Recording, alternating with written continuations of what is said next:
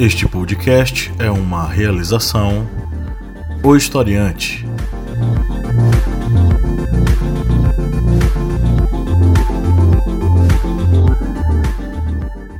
Olá, ouvintes, bem-vindos mais uma vez ao podcast do Historiante, o seu podcast sobre as ciências humanas, toda semana aqui com a missão de ampliar os seus horizontes e o seu arcabouço teórico sobre vários assuntos. Eu sou o professor Pablo Magalhães e, como sempre, aqui na bancada nós temos a senhora Lídia Verônica. Oi, oi. O senhor Kleber Roberto. E aí, pessoal, beleza? E o senhor Márcio Fabiano. Olá, minha gente, tudo em paz? Hoje nós temos uma convidada especial que nós temos a honra de receber em nosso pequenino podcast. A gente tirou Kleber do quarto, botou para dormir na sala para poder receber essa grande professora que ela é médica sanitarista, mestre em saúde coletiva, integrante do Centro Brasileiro de Estudos de Saúde, o SEBS, Núcleo Recife, coordenadora da residência multiprofissional em saúde da família da Universidade de Pernambuco, é a professora Bernadette Antunes. Bem-vinda, professora. Olá, tudo bem? Eu que agradeço essa participação, muito importante, viu? Acho que é muito importante a gente estar sempre em contato com o mundo, através do rádio, do podcast, como seja. Pois é, bem-vindo você que está aí nas terras do Recife. Hoje a gente está reunido para falar. O tema é que a gente colocou inclusive para interação com os nossos ouvintes lá nas nossas mídias sociais são estratégias para combate às epidemias no Brasil, tendo em vista que estamos aqui né, inseridos nesse contexto não mais de uma mera epidemia, mas de uma pandemia que já tomou conta, de conta aí do mundo inteiro, né? Bom, é, eu, diferentemente das outras gravações, eu não vou ler uma matéria, eu vou ler um editorial que eu montei aqui rapidinho para a gente ter uma noção sobre, sobre o que a gente vai falar hoje. O que é viver em um período de pandemia? Talvez muitos dos brasileiros não tivessem noção do que o Covid-19 poderia significar, a ponto de muitos não darem ao vírus a atenção necessária a ponto de o próprio chefe do executivo do país se referir à doença como uma, entre aspas, gripezinha ou, entre aspas, resfriadinha. Conversas levianas de um cidadão leviano. Até hoje, 2 de abril, já são 299 óbitos e mais de 7 mil casos confirmados de coronavírus do país, que já se alastra pela cidade do interior. No mundo, os dados são ainda mais preocupantes. São 939.181 casos confirmados, 47.118 pessoas morreram em decorrência do quadro causado pelo vírus. O diretor-geral da Organização Mundial da Saúde, a OMS, Tedros Adhanom Ghebreyesus, espero ter falado certo, voltou a pedir políticas públicas para trabalhadores mais prejudicados em meio à crise econômica desencadeada no contexto da pandemia do Covid-19. Depois de tomar conhecimento de uma análise distorcida da fala dele pelo presidente do Brasil, Tedros reiterou na terça-feira, dia 31, a necessidade de espírito de solidariedade aos mais vulneráveis, afastando a interpretação feita pelo presidente da República de que os governantes devem flexibilizar as medidas de isolamento para esse público. Apesar da renda aprovada pela Câmara e pelo Senado, ainda não sancionada pelo presidente, por motivos que não sabemos os quais, sabemos que boa parte da sociedade brasileira, classes menos favorecidas, moradores, moradores de zonas marginalizadas, pessoas em situação de rua a grande massa trabalhadora, no geral, é ainda mais vulnerável ao risco de contágio. Nós que não somos especialistas no assunto buscamos seguir o que os principais órgãos de saúde no Brasil e no mundo orientam. Mas quais as estratégias mais efetivas no combate a uma pandemia como o coronavírus? Deixo a palavra aberta para os meus colegas e, claro, como nós temos convidada, a palavra da nossa convidada. é muito, muito complexo, né? Todo o processo de epidemia é um processo decorrente de uma instabilidade social, econômica e financeira, de uma crise sanitária, né? que ela não vem só, ela vem financeira, como eu já falei. E isso envolve uma série de questões e também da, da, das possibilidades de, de enfrentamento desse processo. É, a gente está vivendo nesse momento, como você mesmo colocou, Pablo, uma situação nunca vivida por nós. Eu lembro da minha mãe contando como foi a gripe espanhola aqui em Recife, que ela inclusive teve que se mudar para um lugar mais distante do centro. Ela me contava isso para a gente, era pequena, ela contava isso para a gente, né? Que foi no, no, início do século passado. E é, as estratégias, elas dependem de a gente ter um pouco mais de conhecimento sobre a doença sobre a forma como a doença se espalha ou se transmite para, de pessoa, para as pessoas, tá certo? e que tipo de manifestação ela dá, ela, ela, digamos assim, ela desenvolve nas pessoas, ou a forma do adoecimento em cada uma das pessoas. A gente tem ainda muito pouca informação sobre esse, essa doença, né? A, a, o enfrentamento de algumas epidemias que a gente conhece melhor, o, a forma de transmissão e de adoecimento na população dessa da doença que está em processo de transmissão abrupto, né?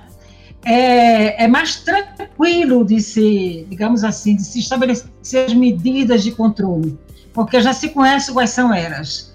Mas a gente está vivendo uma situação, né, uma situação muito grave, que no Brasil, como você bem disse, né, se agrava mais ainda porque a gente tem um presidente da República que não respeita a sociedade e resolve desacreditar de qualquer medida, seja ela da ciência, seja ela do coordenador máximo, né, da saúde no mundo. Então, é sempre uma situação muito difícil em que a gente precisa de ter, digamos assim, uma unidade de enfrentamento, tanto do ponto de vista do conhecimento, do conhecimento epidemiológico, do, do conhecimento da clínica do adoecimento, como também de como, é, o que é que determinou esse, essa, essa, essa epidemia, ou qualquer epidemia, para poder a gente atuar nesses vários lugares. Né?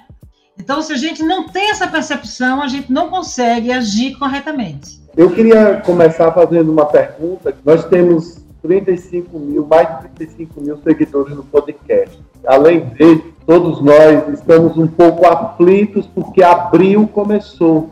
Hoje é dia 2 de abril.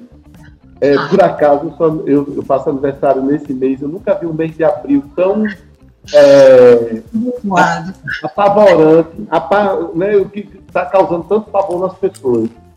Afinal de contas, o que é que a academia, vocês da, da academia da ciência, dos estudos sérios, estão é, prevendo para essa fatídica primeira quinzena de abril? Essa curva, o traço realmente vai subir?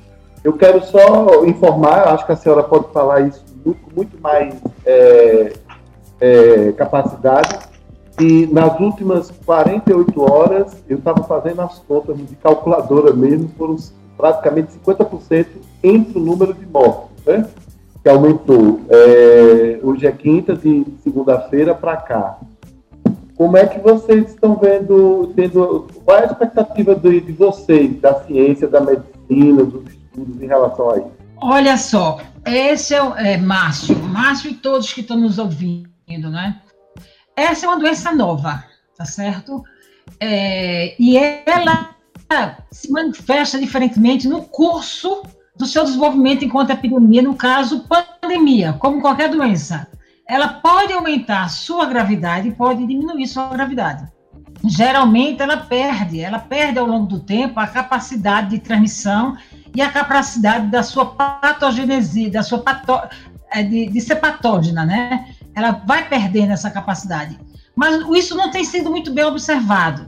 Porém, o que a gente pode dizer, né, é que a gente está difícil saber como ela vai caminhar, né? Eu acho que a gente tem pouca informação de como é que essa doença está sendo desenvolvida. Os as informações do mundo, elas existem é, mas não são, não são completamente conhecidas. E aqui no Brasil também não, porque a gente não está conseguindo testar as pessoas. Então, o valor da testagem é muito importante. Então, pode ser que tenha muito mais gente doente do que a gente esteja vendo. Né? Também nesse momento, aqui no, no Pernambuco, a gente tem um curso de outras epidemias. Né? A gente tem a epidemia da influenza, que tem uma é, letal também grande em pessoas idosas. A gente tem a epidemia das arboviroses, da dengue, né, da, da, da zika e da chikungunya. Elas estão ocorrendo ao mesmo tempo. Então, a gente tem uma situação sanitária muito preocupante. Muito preocupante, e eu também concordo com você, né? Está sendo muito difícil viver esse momento, porque a gente nunca viu né, uma situação como essa. Principalmente porque o conhecimento que a gente tem, e inclusive o conhecimento científico, ainda é muito pouco. Vocês sabem que o conhecimento científico ele se desenvolveu ao longo do tempo à medida que foram surgindo os problemas. E na saúde isso também é verdade. Então, à medida que foi surgindo uma doença, foi buscando conhecer essa doença para poder definir medidas de controle. E o que a gente está vendo hoje é, primeiro, que a gente não acreditou que essa epidemia seria uma, pandemia mesmo, tá? Certo? Então, a gente, é, como foi bem colocado no início, quer dizer, a gente não viu ainda a repercussão da doença, por exemplo, entre os pobres. Ela não chegou ainda, os números não chegaram ainda. Aqui em Recife, você, aqui e acolá, tem uma, uma, informação de que uma pessoa de um bairro pobre de Casa Amarela está com a doença. Mas qual é a forma da doença? É a forma grave. As outras formas a gente não sabe. Vocês sabem que a forma grave ela é 5%, no máximo 10% de todas as, as pessoas que vão adoecer, tá certo? Então a gente está vendo, tá, tá, notificando e conhecendo os pequenos, o menor número. Isso, esse número deve ser bem maior, bem maior. Mas o que, o que nos coloca e que nos diz assim é a forma grave, a forma que mata, né? Tá certo? Mas, por exemplo, pelas informações da Secretaria Estadual aqui, as pessoas que estão morrendo e que são as pessoas de maior risco, elas estão morrendo mais, pelo menos aqui em Pernambuco, por outras doenças do que pelo COVID, pela Covid-19. A influenza está matando mais, tá certo? E até outras doenças. Por quê? Porque a gente tem hoje um sistema hospitalar em, em pânico. Imagine como não está um hospital, como não está uma UTI em ter aquele conjunto de profissionais que não conhecem essa doença, que não tem protocolo definido para tratar essa doença, está sendo construído porque vão aparecendo situações novas. A senhora acha que a falta de exame é, que define, de fato, que, que diagnostica, né? Diagnostica a doença de forma exata, é, que pode estar causando essa falta de dados precisos de quantas pessoas realmente estão morrendo é, por conta da Covid, porque muitos diagnósticos, pelo que tem sido noticiado, é o, a pneumonia, que é um uma do, dos, dos, dos agravamentos da doença, né? É. E, e então nem, os médicos é, não estão querendo atestar, né, laudar é, por Covid por conta da falta do exame. Será que seria aí essa questão do da falta de precisão de quantos realmente estão morrendo pela doença? Não, olha, estão, os que estão morrendo pela doença pode ser um número maior também, por isso que você está colocando. Mas é, também está morrendo por outras doenças, né? Isso é importante dizer. Também, e morrem muito por outras doenças, né? Quer dizer, o, o, a, o genocídio de negros é uma coisa muito grave, não é? E que a gente, às vezes, não se percebe. O feminicídio é muito grave, né? Então, assim, é, e numericamente talvez se aproxime aqui em Pernambuco, ainda nesse momento, né? Porém, assim, o, o, o exame faz falta não só nesse momento, e ele está subnotificando todo o processo de adoecimento na população por essa doença, pelo Covid, né? Então, ele, é, em qualquer processo epidêmico, né, todo processo epidêmico, né, como, a gente, como a gente diz na epidemiologia, né, é, é, é, é uma manifestação abrupta de uma doença num tempo. Então, é, é, uma, é uma análise temporal da doença. Explode naquele tempo, né? Tá certo? Isso é um conceito antigo ainda, bem antigo. E o que você observa é que as doenças que a gente já conhece, ou mesmo as doenças novas, eu me lembro no, no governo de João Paulo aqui em 2001, a gente acompanhou a epidemia de dengue. Naquela época, sabe quantas pessoas adoeceram de dengue aqui, em Recife? Quantas? 40 mil pessoas. 40 mil pessoas. Caramba. Ou 42 mil pessoas. É muita gente, né? Uhum. Lógico, não, não era uma doença, mas tiveram alguns problemas como Guillain-Barré, como a doença hemorrágica, né? Nada de gravidade como essa, de jeito nenhum. Mas a gente já tinha testagem para dengue. Então a gente é, definiu que era caso suspeito, que era caso confirmado, mas depois de um tempo não precisava mais fazer o teste, porque a manifestação clínica era exatamente como padronizada, né? Como, entendeu? E o teste não precisava, mas nessa a gente ainda não tem isso, entendeu? Esse ponto, como a gente diz, esse ponto de corte para dizer assim, olha, eu não preciso mais fazer o exame. As referências exatas. É, é, é de Covid, entendeu? Sim. Então a gente não conseguiu fazer isso ainda. e não conseguiu especialmente fazer isso nos diversos espaços. Porque eu posso ter uma, uma intensidade maior da transmissão num bairro de Recife do que no outro. Eu vou ter estratégias diferentes nos bairros, não é verdade? Porque eu posso intensificar num e no outro. Eu, eu posso saber, olha, desse bairro aqui ou nessa rua desse bairro tem muito idoso. Eu vou trabalhar mais naquele bairro que tem mais idoso, entende? Então, são estratégias, né? Que são é, medidas de decisão da própria saúde pública, que a gente sabe, por experiência de outras doenças, tá certo? Mas, e que a gente não, te, não conseguiu ainda ter para essa doença. Isso, isso digamos assim, é, dificulta o, a, as medidas de controle, entendeu? Com certeza dificulta, embora se tenha observado nesse período recente que ele tem uma capacidade de transmissão muito grande, tá certo? Uhum. E que, portanto, é, é difícil mesmo de controlar, tá certo? Mas a senhora, falando sobre a questão dos idosos, é ah. porque a senhora não acha que já, já, esse, é, já virou um mito o, o fato dos, dos idosos serem um grupo de risco? Já Eles não são mais... É, só, só eles, né? O grupo de risco. Existem muitos jovens, inclusive no Brasil. É, a faixa etária é muito ba é, baixa, né? É, mas é o que você disse. Como a subnotificação ela está muito grande, eu não sei ainda o que é está acontecendo, tá entendendo? Sim, sim, não, não existe precisão. É, do ponto de vista do conhecimento que a gente tem acumulado, os idosos têm mais risco. Uhum. Eu, por uhum. exemplo, estou em casa, trancada. Eu tenho 72 anos, entendeu? Eu não tenho nenhuma outra comorbidade. Mas, se você tiver outra comorbidade, né, com certeza você se expõe mais e pode adoecer mais facilmente. Né? Isso é o que a gente conhece, isso é conhecimento adquirido e isso é para qualquer situação. Sim, sim, eu entendi.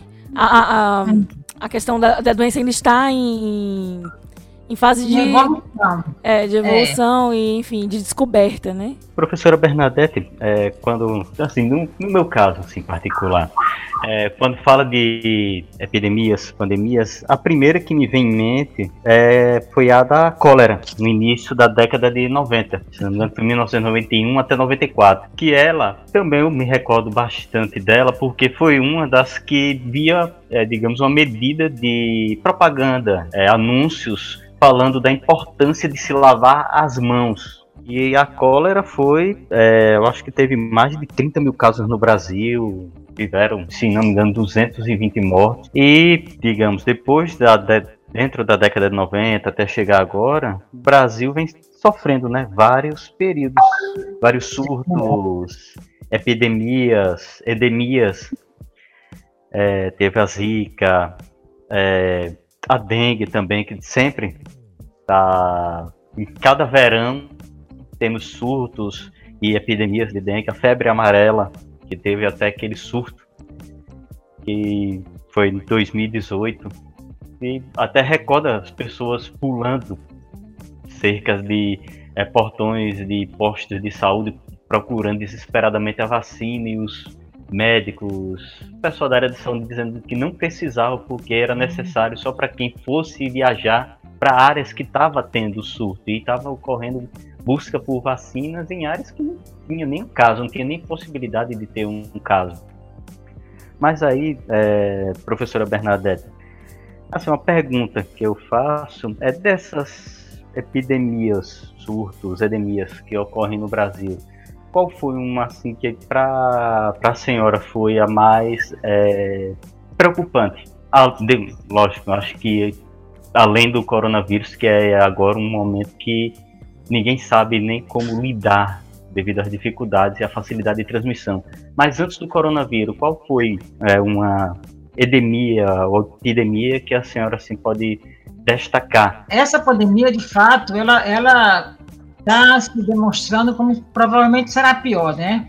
Eu não vivi a, a, gripe espanhola, mas me parece que foi a pior que houve no país, né? Em 900, 1918, né? Houveram muitas mortes, com certeza da população mais pobre. Na verdade, essa gripe não veio da Espanha, veio dos Estados Unidos, né? Tá certo? Porque o navio passou por lá e como, dito como espanhola, não é? Isso. Tá certo? E ela, e ela é, era uma influenza, né? Ela é o vírus de influenza e ele, ele foi muito violento, muito violento no mundo inteiro e aqui no Brasil também.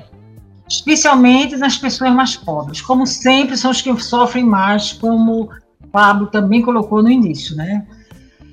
É, o que a gente observa em relação, quer dizer, eu vivi essa, essa, essa epidemia de, de, de dengue, vivi uma epidemia bem pequenininha chamada epidemia de Caruaru, que foram é, aqueles casos de morte por, na hemodiálise, ali a gente participou ah. diretamente, foi muito grave. O problema né? da água, não foi? Foi. Por conta da hemodiálise, da água, né? Sim, sim. Muito, muito, muito grave, né? E, e assim a gente vai acompanhando, por exemplo, a epidemia da Zika aqui foi muito grave, gente. O que tem de menino, né, com a síndrome congênita pelo Zika vírus é muito grave. Eu vejo lá no Oswaldo Cruz, né? Então, assim, é, aquilo ali teve uma, uma, uma, repercussão nas famílias, não foi só em Pernambuco, foi em todo o Nordeste, né? E você veja, não fazem muita alarde, mas o que tem hoje como, digamos assim, como é, depósito de, de problema para a população pobre, né? Então, muitas mulheres foram abandonadas pelos maridos por conta dos filhos terem a síndrome congênita. É, os familiares também não deram muito apoio às vezes, porque essa é uma coisa muito difícil, né? Tá certo? Então, assim, é, e, eu, eu, observo quanto é doloroso para aquelas crianças e para a família. Lá no, eu trabalho dentro do Oswaldo Cruz, não no Oswaldo Cruz, mas a, o lugar de trabalho é dentro do, do sítio do Oswaldo Cruz. As crianças indo lá fazerem o um atendimento. Então, assim, uma coisa muito dolorosa, né? É, e foi uma coisa de muita importância, né? Não teve muita mortalidade, mas essa questão da, da síndrome congênita do Zika vírus é muito, muito, muito grave. Então, assim, às vezes, o que a gente observa é o número, né? Mas às vezes, às vezes não é o número, é a intensidade, é o quanto que aquilo mobilizou e, digamos assim, transformou a vida das pessoas em algo pior, né? Tá certo? Mas eu acho que você colocou muito interessante, Márcia, a questão das endemias, né? Então, as endemias no Brasil são, são coisas muito graves ainda. A ranceníase aqui em Pernambuco, não sei se vocês sabem, se vocês estão sabendo, está numa dimensão enorme, né? enorme, enorme. Não tem mortalidade, mas tem muita gente e dá sequela, muita gente se tratando, né? Equipes inteiras de, de, de unidade de saúde da família se tratando, porque de fato está completamente descontrolada. Então a gente observa, né, que o grande problema hoje, né, da saúde, né, é, como todos os outros momentos, é assim o desmonte da do país do ponto de vista né, da, dos direitos dos trabalhadores, né, todas as reformas, a política neoliberal que destroça todo o processo de, de, do trabalho, da seguridade social e da saúde e da educação, né? Quer dizer, a EC 95, ela é muito grave. Ela desmontou toda a nossa capacidade de trabalho, né? Eu vi um jornalista dizer que quem está segurando essa pandemia são os trabalhadores de, de, de, de, de que estão dentro do Ministério e das secretarias estaduais de saúde tá certo? E, é, esses trabalhadores foram muito acometidos, eles foram muito demitidos do SUS, tá certo? Eles não são valorizados no SUS, tá certo?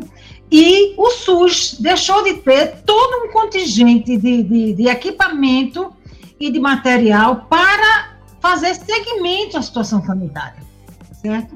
Então, vocês viram que a gente recentemente teve uma epidemia de sarampo, gente. Uhum. Não faz muito tempo, ainda Sim. temos que estar controlando, tá certo?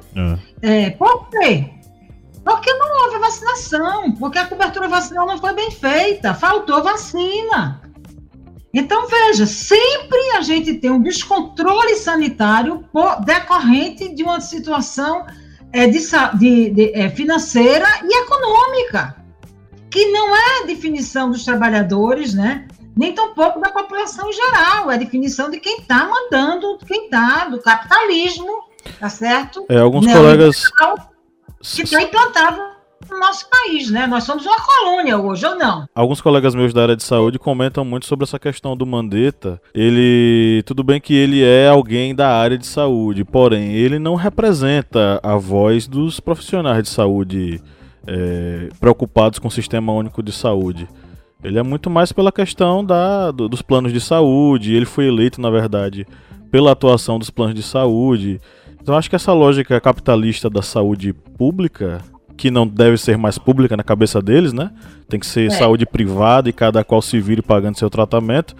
É uma lógica que vai acabar, a gente sabe, matando e muito as pessoas oriundas das classes trabalhadoras que não têm condição de manter um plano de saúde, né? E nesse momento ela era fundamental para acolher a população, para orientar a população como que ela pode, nas condições que elas têm de moradia, garantir um mínimo de, de, de higiene, de poder lavar a mão, tá certo? De poder é, ter um, um, mínimo de isolamento. Como? Como é possível fazer num espaço pequeno? É muito difícil. Eu não sei se vocês têm experiência de ir numa área de pobreza, por exemplo, aqui em Recife, que é um, uma, uma situação de moradia muito complicada. No interior é, é menos complicada porque você tem mais espaço. Aqui é um atropelamento. Aqui tem gente, tem sete pessoas morando no cômodo. Eu conheço uma família, uma, uma, família daqui de Recife com um problema gravíssimo, que tem uma pessoa que dorme numa mesa, gente. Caramba. Essa é a realidade da sociedade aqui. Entende? Realidade Como é que a gente dura. De, é, é, é, é, muito pesado. A gente que vive com a residência, a gente vive os, os casos que o pessoal traz para a gente discutir, é de uma miséria muito grande é de uma falta mínima de vida, sabe assim? Sabe aquela, aquele conceito mínimo de, de vida, tá certo? Sim. Não é uma vida humana, não. É só reprodutiva, entendeu? Não tem, um, não tem as características estritamente humanas mais. Né? E estão hoje né, sem, sem apoio, porque a, a, a, a, atenção primária foi desmontada. Né? Vem aqui um, um, alguém diz assim, não bota um atendimento de noite, a gente paga de noite. Como é que é? Numa epidemia, né? Imagina, entende? a questão, por exemplo, agora eles estabeleceram uma portaria para criar uma agência da atenção primária, que vai ser um meio da privatização da atenção primária. Gente, isso foi feito no meio da pandemia no Brasil, no final do mês de março. Por isso que o jornalista disse: o que está segurando são os profissionais de carreira, são mesmo. Eu gostaria muito de estar lá na ponta. Eu não vou porque eu não posso, entendeu? Se eu estivesse, se eu pudesse, eu estaria lá. Uhum. Porque eu acho que a gente tem como fazer diferente, entendeu? A gente que pensa, que estudou, que já fez e tal. Mas não posso. Mas está muito difícil, muito difícil. Falta EPI, às vezes os residentes não podem ir para lá porque não tem, não tem máscara para todo mundo, não tem é, um avental, tem que ter um avental decente, que não seja, que não seja é, friável com a água. E isso não tem, está faltando. Uhum. Então, assim, a, a, o enfrentamento está porque a EC desmontou o sistema de saúde. É, é, um, é uma estrutura para ser montada até mesmo. É uma estrutura de guerra, na verdade, né? Para ser montada. É uma, estrutura, é, é uma estrutura de guerra. E de guerra e com, digamos assim, estratégia de guerra. Gente pensando na estratégia o tempo inteiro. Uma estratégia eficiente, eficaz e com o mínimo de recurso que se tenha, né? Tá uhum. certo? Mas também mas tem que ter recurso. Não pode deixar de ter recurso. Sim, sim. É, hoje, eu vendo a reportagem com minha esposa, que ela é até bióloga, e tava reportagem é, mostrando é, pessoas fazendo é, doação de daqueles roupas para os médicos, para os profissionais, é, aquelas túnicas, jalecos. E aí ela ficou revoltada. Ela disse: não era para o pessoal estar tá fazendo isso, era para o governo já ter preparado todos os EPIs já ter estoques de EPI, já ter estoque de jaleco, já ter estoque de luva, de máscara, de álcool em gel, ficou parecendo que o governo esperou o vírus chegar para dizer, e aí, vamos fazer o quê? Aí já era tarde, porque há vários locais, vários hospitais que não têm os, os EPIs básicos, luvas, não tem, não tem, é, máscaras, não tem. E aí minha esposa ficou revoltada, disse, era para o Brasil já estar tá pronto, porque tinha o exemplo da Itália. Estava começando a ter o exemplo da, da Espanha, antes do vírus chegar aqui. Tinha que ter preparado pelo menos o mínimo, que é os EPIs, para ali estar tá pronto para os médicos começarem a fazer o atendimento. E agora está numa situação complicada, porque não tem os EPIs, o dinheiro, conseguiu dinheiro para comprar as EPIs, mas os Estados Unidos, como sempre, digamos, o poder do dinheiro sempre está na frente. Ele chegou lá com mais de 20 aviões cargueiros na China, encheu todos eles com tudo que poderia pegar, comprando de uma vez só, voltou para os Estados Unidos e mandou outros aviões para a Rússia pegar o restante que tinha de material na Rússia, sobrando, e levou para os Estados Unidos. Deixou várias nações totalmente à míngua. É o poder do capital. É o poder do capital. Mas o presidente aqui também fez isso, né? Havia uma compra, quer dizer, foi feita uma compra, estava aqui, eles já queriam mandar para a Itália. Né? Então, assim, é, essas questões. É, a gente não pode discutir uma epidemia dessa sem discutir a questão econômica, financeira e política, né? Não pode, não pode, não tem como. Isso é que é importante que a gente consiga trabalhar, né? Eu acho que também acalmar as pessoas, porque as pessoas também estão sofrendo muito, não é? A gente vê assim a falar de vocês, assim, de muita inquietação, porque tá, tá difícil. Eu estou numa situação muito cômoda, porque eu estou em casa, a minha casa é, é relativamente grande, apesar de ser apartamento, e eu tô com. Nós somos seis idosos aqui e a gente.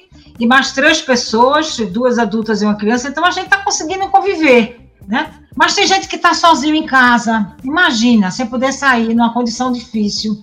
E que tem gente que mora num cubículo que não cabe ninguém, moram três, quatro pessoas, entendeu?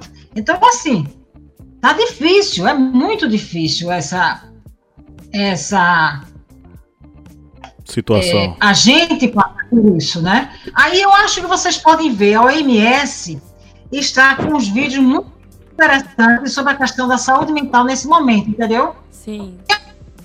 Ajude como você organiza em casa, entendeu? Fazer com que você mantenha uma rotina, né? Uma rotina de trabalho, uma rotina de atividade física, uma rotina de atividade mental, entendeu? Para poder a gente segurar, porque eu não sei se vai ser só até abril. Acho que foi Márcio que perguntou. Eu não sei se vai ser só até abril, entendeu? Eu não sei como isso vai se, se manifestar aqui. A gente não tem condição de fazer previsão, tá certo? Eu acho que isso pode acabar no final de abril, mas pode continuar. Eu não sei. Eu não sei quem pode dizer. É a mesma coisa daquele médico que você vai para um médico e o médico diz assim: olha, essa doença você não passa mais de um mês. Ele é Deus para dizer isso? Não é, né? Realmente. ah, é? Então tá.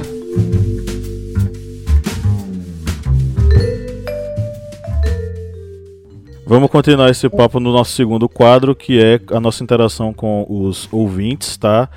É, os meus queridos colegas de mesa de sempre, por favor, abram a postagem que a gente fez lá no Instagram para dar uma olhadinha. Aí eu vou, eu vou propor o seguinte: é, cada um de vocês pega uma fala, lê e aí comenta junto com a professora para a gente fazer um diálogo interessante. Lá no nosso grupo de apoiadores, as pessoas que assinam o historiante, né, nós recebemos mens algumas mensagens também, tá? É, a, a primeira mensagem que eu vou passar aqui é a mensagem áudio, que é do Flávio. Nosso querido Flávio, que com certeza está nos ouvindo agora. Um grande abraço, Flávio. É, ele mandou a seguinte fala aqui. Certamente a OMS, Organização Mundial da Saúde, vai propor um plano padrão de emergência nas nações. No Brasil, as medidas, até então, pode-se dizer que estão alinhadas às recomendações mundiais de especialistas, mas antes de tudo, é necessário fortalecer a saúde pública. Após essa pandemia, nada poderá voltar à normalidade, entre aspas, pois essa normalidade é o problema. Eu aproveito também para falar sobre a atuação do ministro da Saúde, Mandetta. Ele está fazendo um ótimo trabalho até então, mas ele tem que se impor. Ele tem que sair de cima do muro, ele tem que perder o medo de perder essa amizade com o Bolsonaro e tem que se posicionar contra ele sobre as suas atitudes. Caso não, todo o seu bom trabalho até aqui será jogado por descarga abaixo. Não, eu acho que o Flávio colocou uma coisa muito importante, que é o fortalecimento da saúde pública, né? Tá certo? Eu acho que é bem importante isso, porque se você fortalece, você tem profissionais de carreira treinados para situações que possam surgir, situações novas, né? Tá certo? Não as situações habituais que a gente já conhece, mas situações novas, tá? É, do ponto de vista do comportamento do ministro, eu acho que ele tem tentado buscar agora do jeito dele, não é? Tá certo? Então, assim, é, eu acho que podia ter tido ações mais efetivas, por exemplo, desde janeiro, né? Não foram feitas.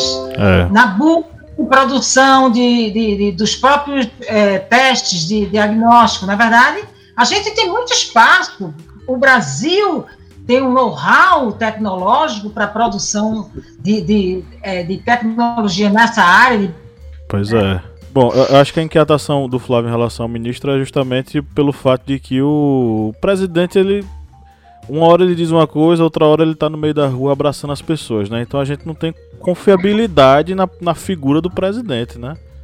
Então, a pessoa que a gente olha lá no executivo agora é o Mandetta.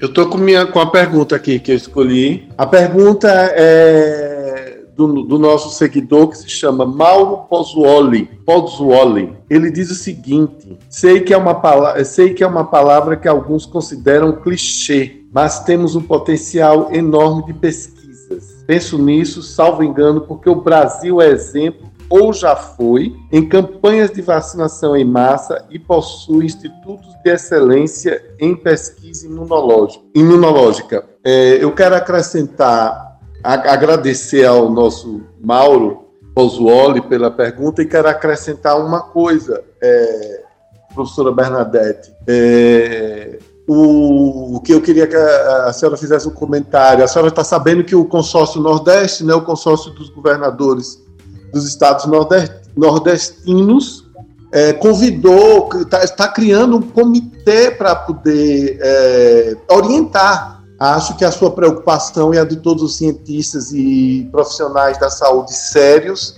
é, no Brasil uh, o- nesses últimos dias é justamente de buscar uma orientação, de buscar fontes de informações seguras e de transmitir isso para a população. Enfim, então, convidaram o cientista Miguel Nicoleles, que tem um instituto bem bacana aí no interior do Rio Grande do Norte. É, eu, eu vou falar uma coisa óbvia, né? A senhora é da saúde coletiva.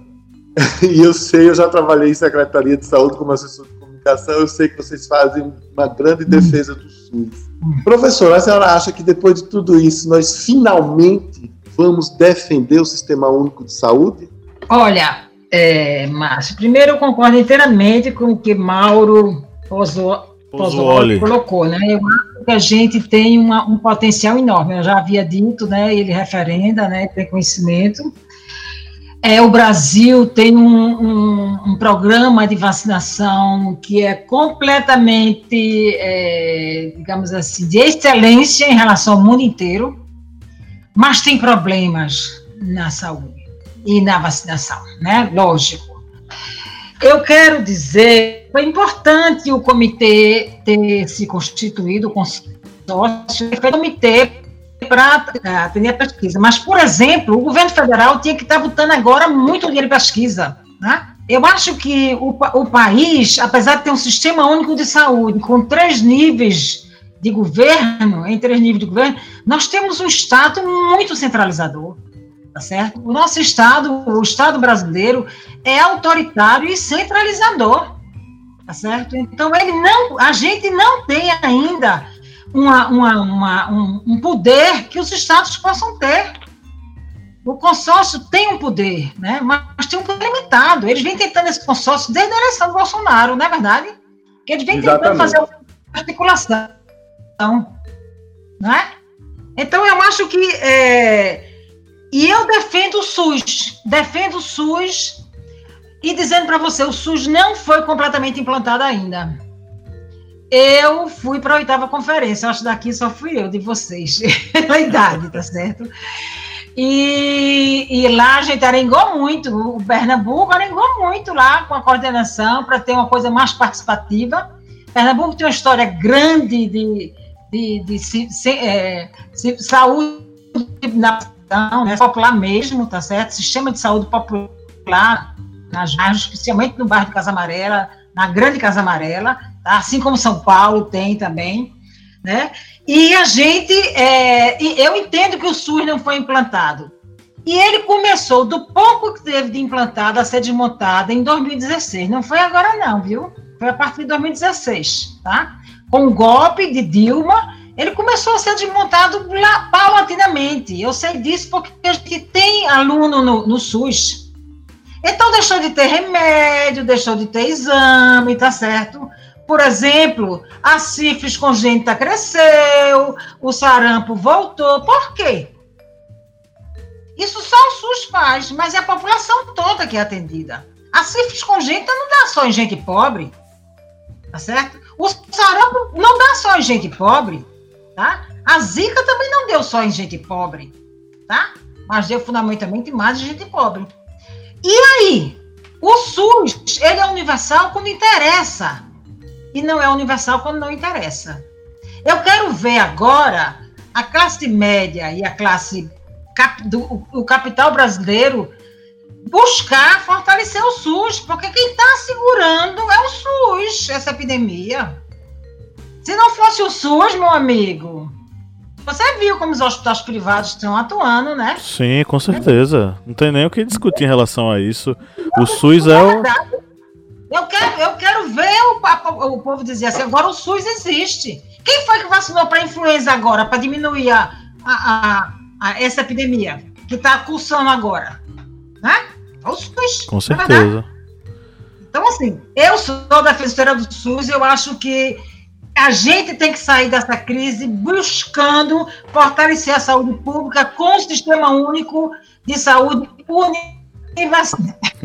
É, aqui teve a arroba Artude é, underline Semog, que ele fala aqui modelo norte-coreano de engenharia social, que é o chamado, que a galera aqui tá chamando de isolamento vertical, né? Porque eles usam como base, tanto os Estados Unidos quanto aqui, né? Que tudo que os Estados Unidos adotar, o Brasil tá adotando agora, é a teoria da, da Coreia do Sul, porque lá o, a taxa de letalidade foi de, uma por, foi de 1%, né? Só que na China foi de 4% e na Itália de 9, 0,8%, porque, é, na verdade, é, seria muito, muito, como eu posso dizer, desleal da gente se comparar à Coreia do Sul. Porque esse vírus, é, ele a mortalidade, a mortiferalidade, como é que eu posso a letalidade. A letalidade dele, né? É, depende também muito das condições de saúde pública que, que o vírus vai encontrar naquele país, né? Então, a Coreia do Sul, eles atestavam todos os casos suspeitos. E à medida que, que eles iam é, fazendo os testes, eles já iam isolando as pessoas. Então, o sistema de saúde da Coreia não é, é equivalente ao nosso. E aí o da China também. A China foi 4% é, apenas, né, de a gravidade, né, do, do vírus e na Itália 9,8%, porque a Itália não estava preparada. A Itália, como nós, é, também estava é, um pouco despreparada, especialmente nessa questão do diagnosticar a doença. Então, eu acho que seria muito desleal a gente adotar esse modelo coreano é, do do isolamento vertical, né? Enfim, é isso. Olha, o, o, o modelo coreano foi de fazer uma melhor identificação na comunidade. Eles fizeram vários eles fizeram, ah. eles fizeram vários testes, não foi? Com várias pessoas. Vários testes na rua, eles identificaram muito bem, eles, eles foram muito inteligentes. Eles fizeram um conhecimento melhor da, da, da situação, da transmissão da doença, para poder estabelecer estratégia, entendeu? E com isso eles conseguiram fazer de modo paulatino e foram feita, fazendo isolamento mesmo, até porque eles vão isolar, isolar mesmo, né? Até Agora, do grupo... essa coisa de isolamento exatamente vertical. O que eles tiveram foi um conhecimento mais adequado, né? É o maior exemplo de que a testagem é importante, é o exemplo da Coreia. Tá certo? É, então Agora, a questão do vírus, da letalidade, seria exatamente essa questão do sistema de saúde com que ele vai se deparar, né? É, não só isso, como volume. Como, ela, como ele foi com o ICN, foi trabalhando com a população, perto da população, ela não trabalhou distante da população, só esperando o doente, não, entendeu? Ela saiu. Foi preventiva, né? Da sociedade e trabalhou com a sociedade. Foi preventiva. É, ele, Como- ele se organizou fazer isso, é. Como o nosso sistema de saúde já foi um dia, né? Com as vacinas e tudo mais.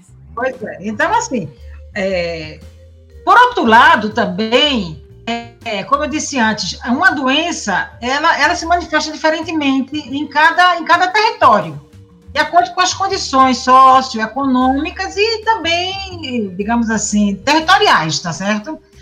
Então, o frio, o calor, ninguém sabe direito como é que é isso, né? Tá certo? Para dizer assim, olha, a China não foi legal, porque a China foi 4%. Aí já tem gente dizendo que a China está escondendo o número. Tem mil histórias sobre a China, né? Porque a China, de fato, é o palco, né? E é, É o, grande palco, É, é né? o palco, da, da- inclusive, das teorias da, de conspiração, né? Sobre o vírus e tal. verdade. Então, assim, vai ter muita coisa que a gente só vai saber depois. Vai ter coisa que a gente nunca vai saber. Tem mais essa parte, né? Mas eu acho que é, a gente, quer dizer, a Coreia, é muito pelo contrário, ela nos inspira, entendeu? Agora, a gente poderia. Mas mais no É. sistema de saúde, né? Não exatamente no modelo socioeconômico. É, é, exatamente. Né? A É outro senhora, eu queria fazer uma pergunta. Faça. É, porque a gente está falando da- dos números da China e tudo mais aqui nessa conversa que acabamos de ter. É, Só que eles adotaram rapidamente o isolamento, né? Os outros países, é, como a Itália. A Itália, na verdade, foi o nosso maior parâmetro por conta é, da chacota que eles fizeram com a epidemia e tudo mais. E saíram mundo afora aí sem é, fazer o isolamento, né? É, a senhora acha que é, talvez é, essa questão do. É, a questão do isolamento da China. Se ele foi bem feito, se ele foi. é, se ele foi, se ele foi, digamos assim, pontual, né? Foi na, no tempo certo. Olha, é, a gente, eu não, eu não sei detalhe ainda desse isolamento. Os trabalhos têm sido publicados, que eu li, pelo menos, foram muito mais da manifestação clínica, né? A China, ela, ela, é, ela também fez algum grau de testagem, de manejo. Né? Eu não sei quantos casos tiveram lá, eu não sei se essa letalidade chegou a 4%, sabe? Precisa saber quantos casos foram lá. Mas, assim, também foi o primeiro país a ser acometido. Então, assim, os outros tiveram tempo até de se organizar, ele não teve. Tem que considerar isso também, não é? Então, e pode ter chegado o vírus com maior virulência, entendeu? E, e- de, de- eh, capacidade de, de determinar uma doença mais grave e de, se transmitir também, né? Essa virulência pode estar sendo perdida, né? Agora, a Itália teve um fator que ela entrou pela, por uma área onde é, foi colocado assim, não fecha nada, não fecha nada. Então foi a forma dela entrar lá que determinou isso, né? Então eles não acreditaram muito no isolamento. Quando eles foram se preocupar com isso, já era um bom tarde. E depois, assim, eu não sei como é o sistema de saúde lá, se é privado, se é público, porque na Europa tem vários sistemas, né? Na Espanha, por exemplo, é público, mas também está tendo uma mortalidade muito alta, né? Muito alta. Mas eles não estão testando, nem a Itália, nem a, nem a Espanha estão testando. Então, assim, o valor da testagem orienta a forma de você agir. Com certeza orienta. A gente fica pensando assim, como é que vai fazer num canto e no outro? Aí a gente vai buscar atrás. De... Veja, vocês que são da área da saúde, vocês perguntam qual são os números, né? As pessoas saber de informação, não é? Sim, Imagine sim. quem vai tomar uma decisão na saúde. Tem que ter informação, não é? Claro, Sim. claro. Hoje é uma coisa muito importante para poder tomar decisão, não é? Em saúde pública. É, na China, é, segundo vi algumas reportagens, logo no início, quando estava tendo a pandemia, ainda quando estava em Wuhan, vi algumas reportagens é, na revista Exame, né, na, no jornal da Band, ou seja, locais sérios, e lá na China, é, com participação, o trabalhador ele paga em torno de 25% do salário para é, o plano de saúde. O que é até lógico para um, país com mais de um bilhão de habitantes. Ou seja, tentar dar saúde gratuita para um bilhão de pessoas é um negócio meio pesado para qualquer governo. Aí fica é, um sistema tipo coparticipação na China. É, aqui na pergunta eu separei uma daqui de arroba Thaisa Barbosa que é Thaisa Barbosa. Ela comentou o seguinte: o método mais eficiente é evitar a propagação para outros ambientes, evitar que pessoas de uma região contaminada circulem para uma região não contaminada, manter as fronteiras fechadas e meios de locomoção interditados. Pessoas que se encaixam no quadro de risco devem ser isoladas de forma precisa. Partindo para outra perspectiva, os aspectos econômicos correm o risco de serem afetados não há como ignorar os dados. Empresas correm o risco de fecharem as portas, já que o país consiste em sua maior, maior parte de microempreendedores. Sendo assim, o governo deve desburocratizar os aspectos, os aspectos correlacionados à CLT, garantindo menos gastos aos mesmos e evitando que muitos funcionários percam os seus empregos. É, o que eu deu para entender aqui da, do comentário de Thaisa foi o seguinte. No início, ela até comentou algo que os países estão fazendo, que é aquele controle de fronteiras. Só deixar passar itens de primeira necessidade, medicamentos, alimentos, combustíveis. Na segunda parte aqui do comentário dela, pelo que entendi, ela é, tem ideia do chamado isolamento vertical, que em nenhum país que se tentou está é, tá dando certo a Holanda mesmo está tendo crescimento de casos, tentando fazer isso. O Japão, hoje mesmo, saiu uma reportagem no G1 falando que está aumentando os casos, ele está tentando fazer isso, mas está aumentando os casos. Ou seja, o correto mesmo é o chamado isolamento horizontal, ou seja, toda a população vai fazer parte da quarentena, independente de ser grupo de risco ou não, para se evitar os chamados assintomáticos, aquelas pessoas que não têm um sintoma, mas pode frequentar uma casa, um local aonde tem pessoas que são grupo de risco. E como bem lembrado pela, professor, pela professora Bernadette, que tem residências em que tem famílias imensas, 5, 6, 7 pessoas numa mesma casa. Como se vai fazer o isolamento de uma casa com sete pessoas, por exemplo, onde pode-se ter uma pessoa com asma ou uma pessoa com mais de 70 anos? Se muitas vezes essas sete pessoas dividem no máximo dois, três cômodos. Ou seja, é algo muito difícil de se tentar realizar, principalmente se falando em um país que tem as carências de moradia como o Brasil. E na última parte aqui dela, ela fala sobre desburocratizar os aspectos, os aspectos correlacionados à CLT.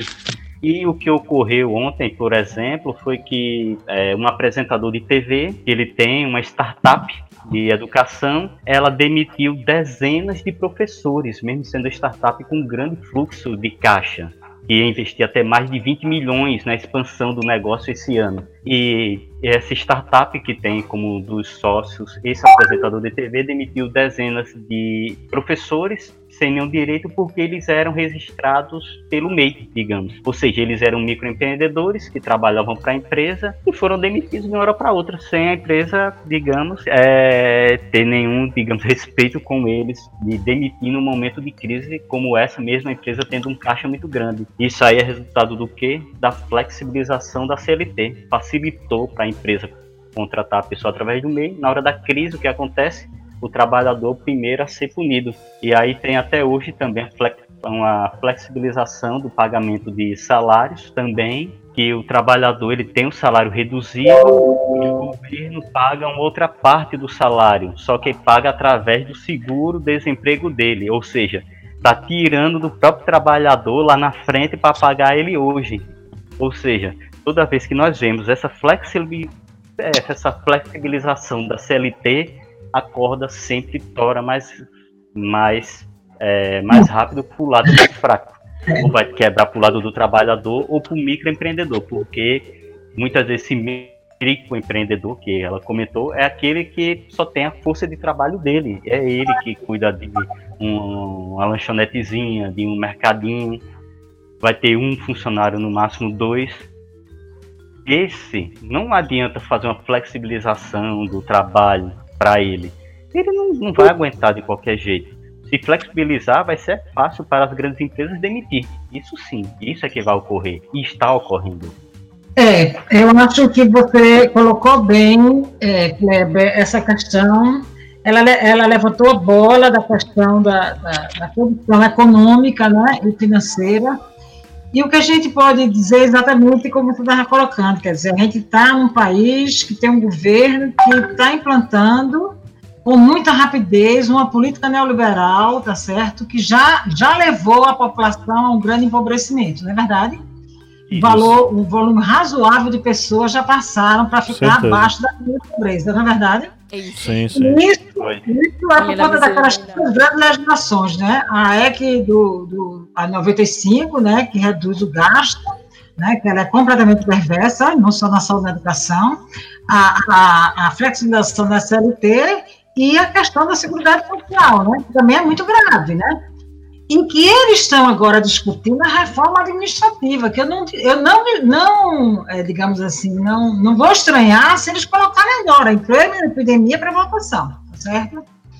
É, por outro lado, quer dizer, algumas pessoas estão conseguindo, no parlamento, discutir um modo de fazer com que a população não sofra tanto e que a economia não pare inteiramente, porque se você passar recurso para a população, a população vai continuar é, comendo, na verdade, se ela come, ela gasta, se ela gasta, vai para quem está vendendo, né? E Isso. vai garantir o salário do trabalhador. Porque, é, como diz Luiz Inácio, a, a, a economia de um Estado só, só se movimenta com dinheiro, lógico, né? E tem que ser dinheiro na mão do pobre, porque o pobre é um volume grande, tá certo? E esse pobre come e gasta de forma grande, né? Porque são muitos. Então, eu acho que é, esse momento é um momento que a inteligência dos governos, como tem acontecido na Alemanha, né? Na Inglaterra, na Itália, tem que mandar, tem que dar dinheiro para as pessoas que não estão conseguindo sair de casa para elas ficarem em casa, para se manterem, né? Tá certo? Acontece que a pressão do capital é muito grande. É muito grande nesse momento, tá certo? Não só aqui no Brasil, como nos Estados Unidos, como em outros países também, né? Então, assim, eu acho que a gente tem que continuar discutindo, fortalecendo esses debates, no sentido de dar, de, de dar garantia para que o parlamento se. Eu estava ouvindo um dia desse um debate que a, a, a ministra Tereza Campelo, né, que foi ministra da, da, da Assistência Social do governo Lula, né, falando exatamente que não tem problema repassar recurso para a população pobre. O Brasil tem um- uma coisa chamada cadastro único, é o único país do mundo que tem isso. E isso viabiliza o repasse do dinheiro imediatamente. O Brasil está numa situação de emergência. Emergência diminui todo o processo administrativo. Tá certo? É para isso que se faz emergência, não é para outra coisa. Ou seja, as pessoas vão fazer porque querem, ou, ou, ou não vão fazer porque também querem não. Né? Então, eu acho que é isso que a gente tem que refletir com a sociedade. Né? Porque a, a economia só vai. A gente está numa crise econômica já, né? Que, que trouxe essa crise sanitária, tá certo? Mas isso só vai se reerguer se houver uma conjugação de todos e todas.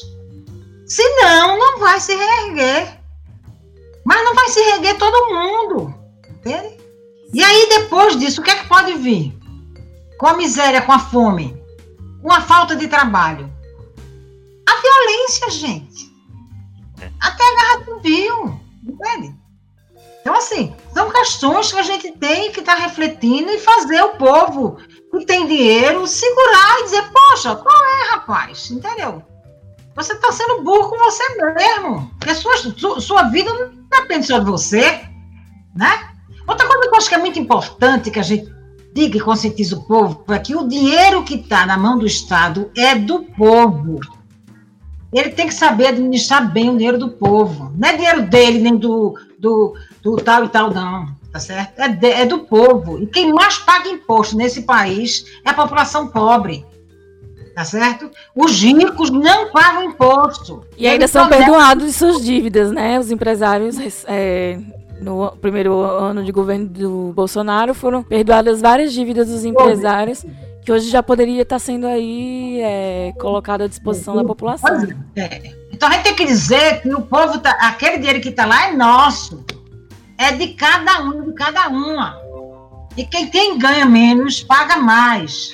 quem é mais pobre paga mais ainda. E paga com a Certo. vida, né? Hein? E paga com Paga? a vida. Além do mais com a vida, né? Mas paga em dinheiro mais, além do mais com a vida. Sim, Então, o assim, é maior. tem que conscientizar a população sobre isso, entendeu? Que é importante que eles tomem consciência disso. Que o Professora, dinheiro- o que, eles estão fazendo que está nos beneficiando ou não, do ponto de vista da pandemia, por exemplo? a professora falou um pouco antes, é, logo quando eu falei é, sobre a questão da Coreia, a professora falou que a China é o palco, né? E aí é, me trouxe a reflexão do, de algo que está sendo discutido agora e que está sendo discutido desde o início, né? A questão dos mercados molhados, né? Do wet market que tem na, na China. Muito famoso, que em 2002 foi a razão é, da SARS, né? A SARS que fala em 2002 que teve que atingiu 26 países. Acho que é a gripe aviária, né? É. E, e também teve a Não, questão no- no México, né? Do, da, da, da doença do porco lá. Enfim, doenças transmitidas através da alimentação de carnes é, expostas nesses mercados molhados, que são esse tráfico de, de animais vivos, né? E, enfim, a, salubri, a insalubridade do- desses mercados que proporcionaram a, a essa. Essa. Como eu posso. Transmissão, a transmissão, Transmissão, né? isso, é. E a China até fechou esses mercados logo após eh, esse problema né, da SARS que teve em, em 2002 e até 2003, né?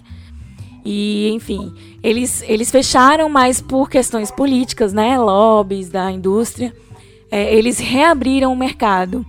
E no mercado se encontram morcegos, cobras, animais silvestres e muitos animais vivos no mercado, né? Ali convivendo um com o outro nessa nessa falta de higiene e eles matando os animais e vendendo, enfim.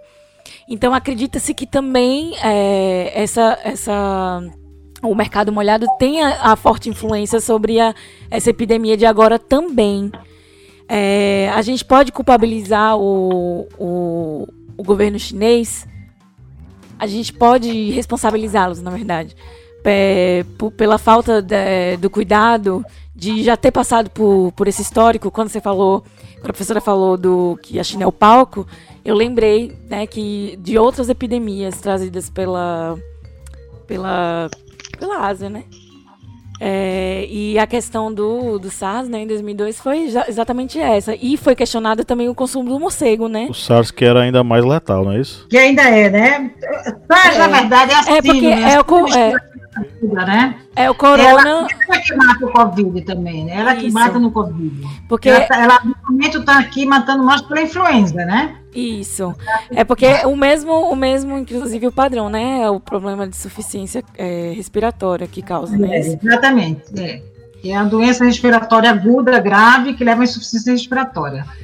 Olha, eu acho que a gente tem que é, é, estudar muito melhor essa, essa situação, porque a gente aí entra na, na, na, na seara dos, dos interesses econômicos, inclusive nas divulgações, né?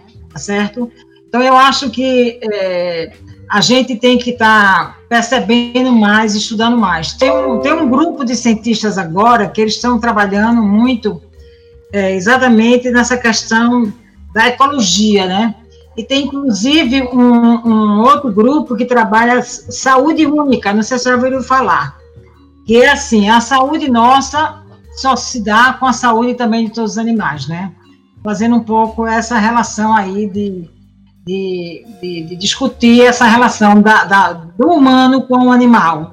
Quer dizer, nós somos animais, né? Lógico, também, mas com o animal dito irracional, nem sei se ele é irracional.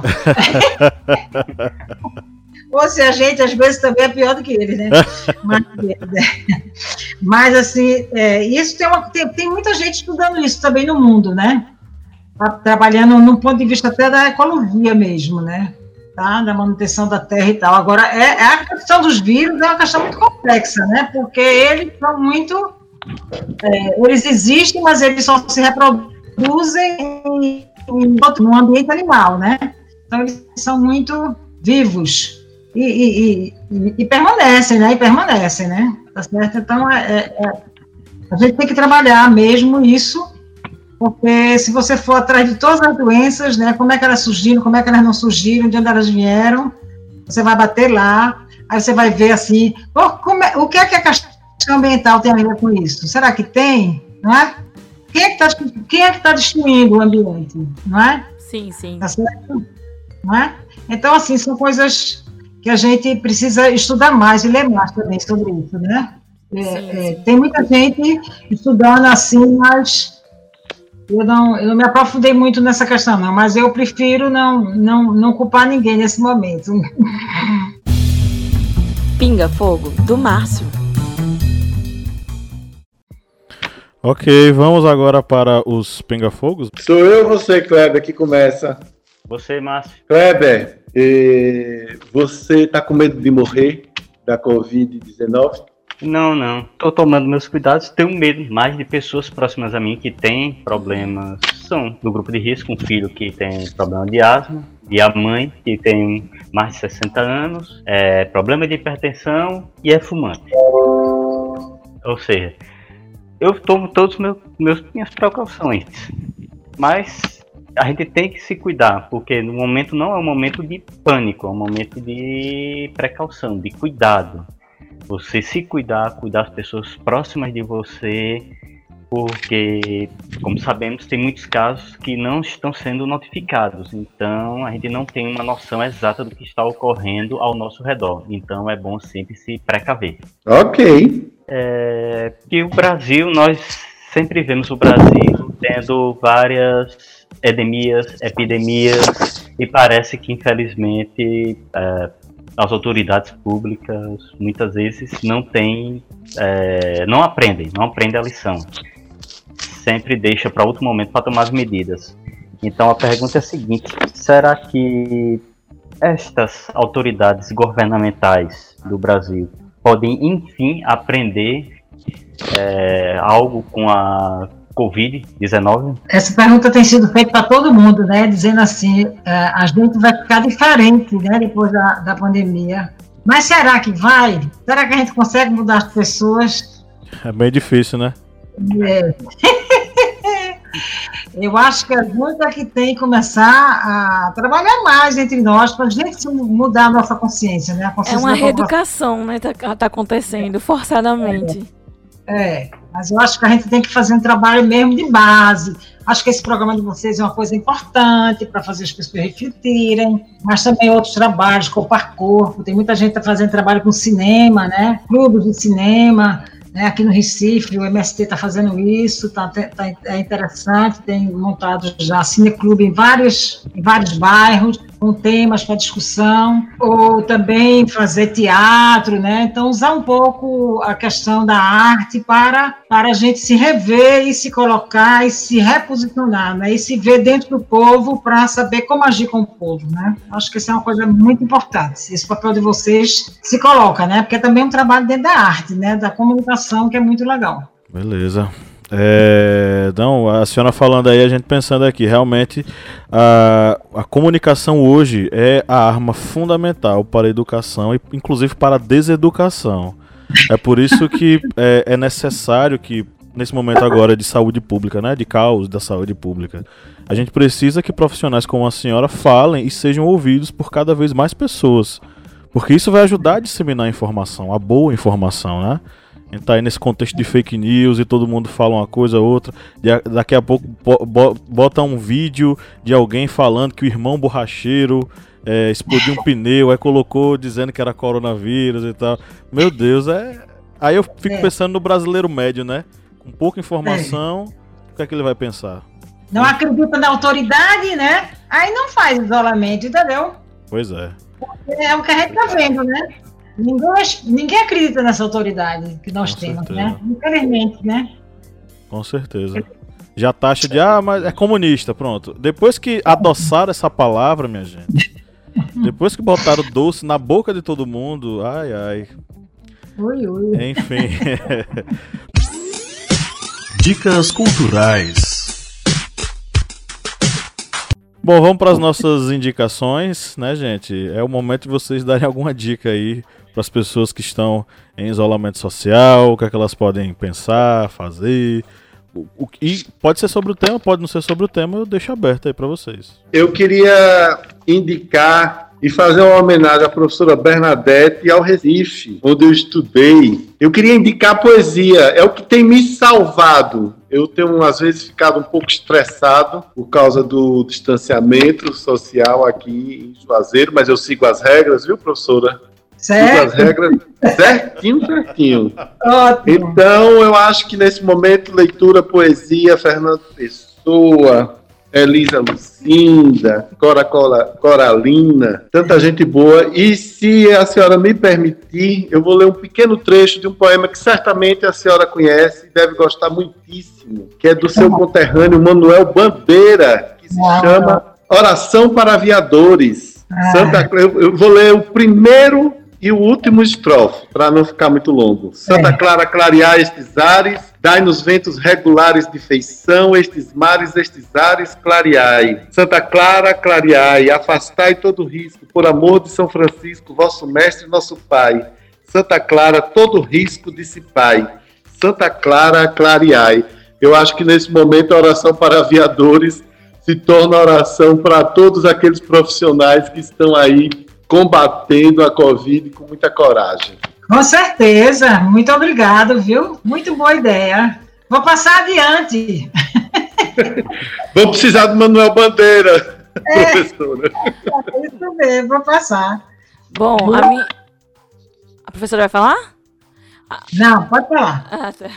A minha indicação vai ser é, algo completamente fora do tema, já que a gente está sendo bombardeado por notícias, né? E a gente está cada vez mais preocupado.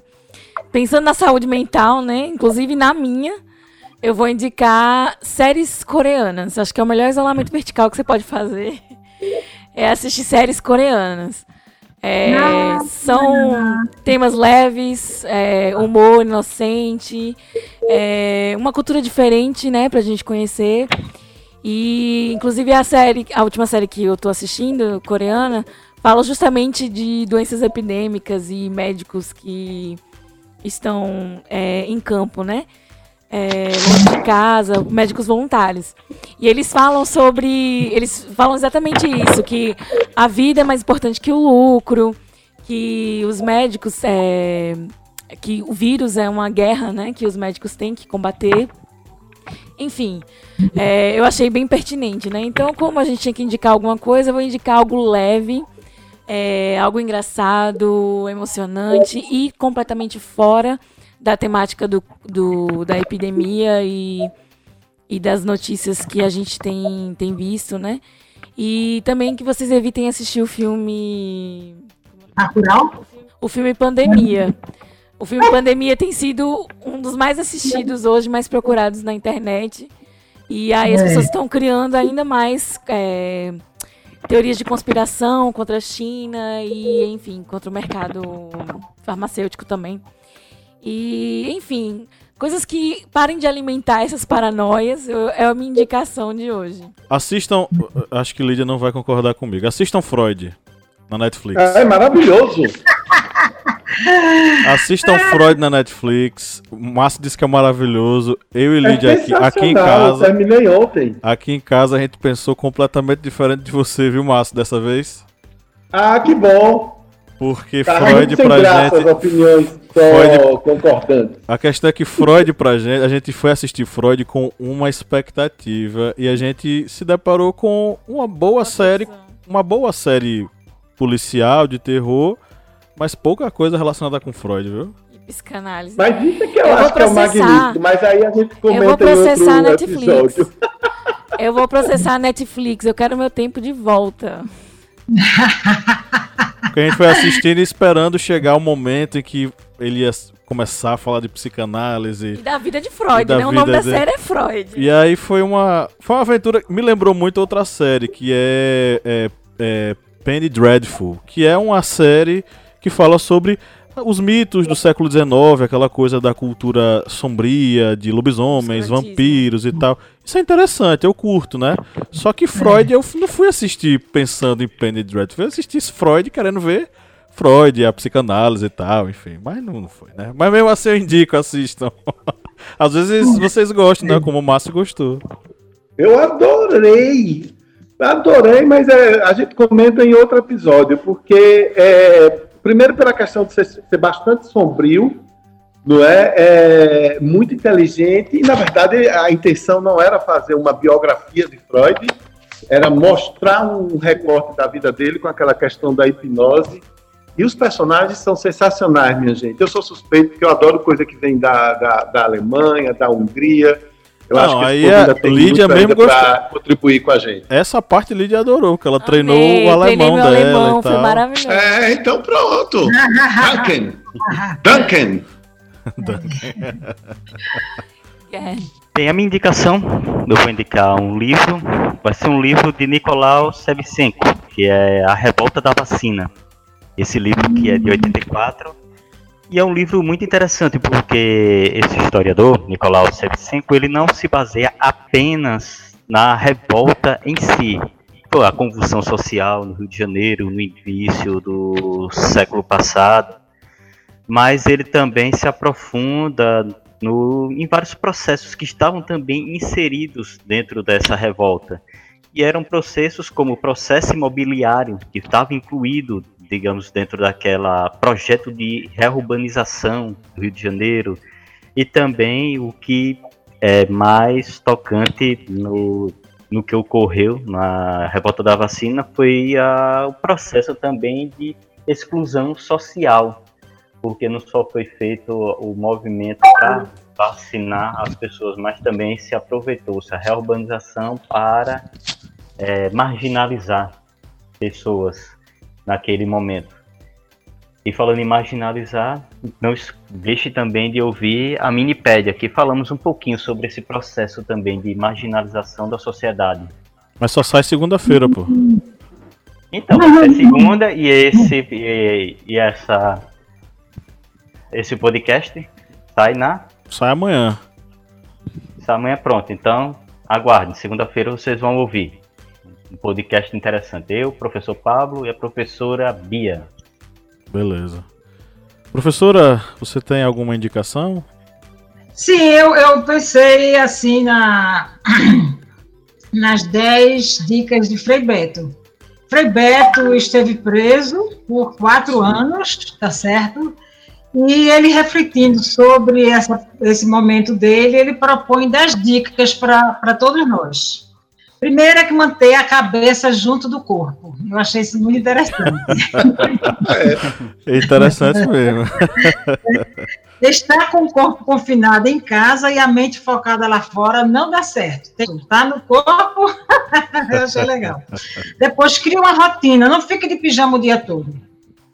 É, como se estivesse doente. Imponha-se a agenda de exercícios, exercícios aeróbicos, respiratórios, leituras, arrumação de armário, limpeza, etc.